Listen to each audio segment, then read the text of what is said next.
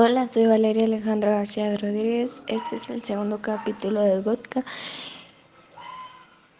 Y eh, dice así.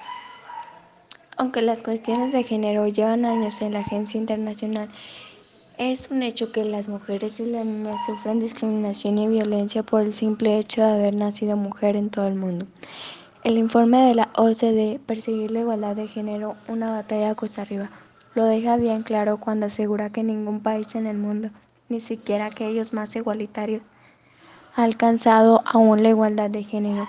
Precisamente los objetivos del desarrollo sustentable, que deben cumplirse en 2030, establecen en su objetivo número 5 lograr la igualdad entre los géneros y empoderar a todas las mujeres y niñas.